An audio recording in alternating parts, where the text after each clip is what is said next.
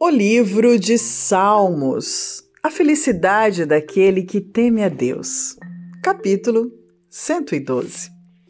Louvai ao Senhor. Bem-aventurado o homem que teme ao Senhor, que em seus mandamentos tem grande prazer. A sua semente será poderosa na terra, a geração dos retos será abençoada.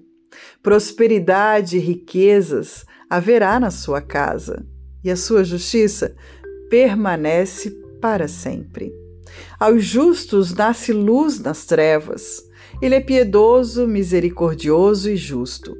O homem bom se compadece e empresta. Disporá as suas coisas com juízo, porque nunca será abalado.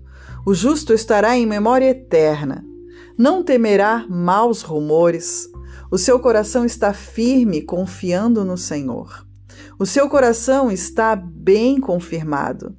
Ele não temerá. Até que veja o seu desejo sobre os seus inimigos.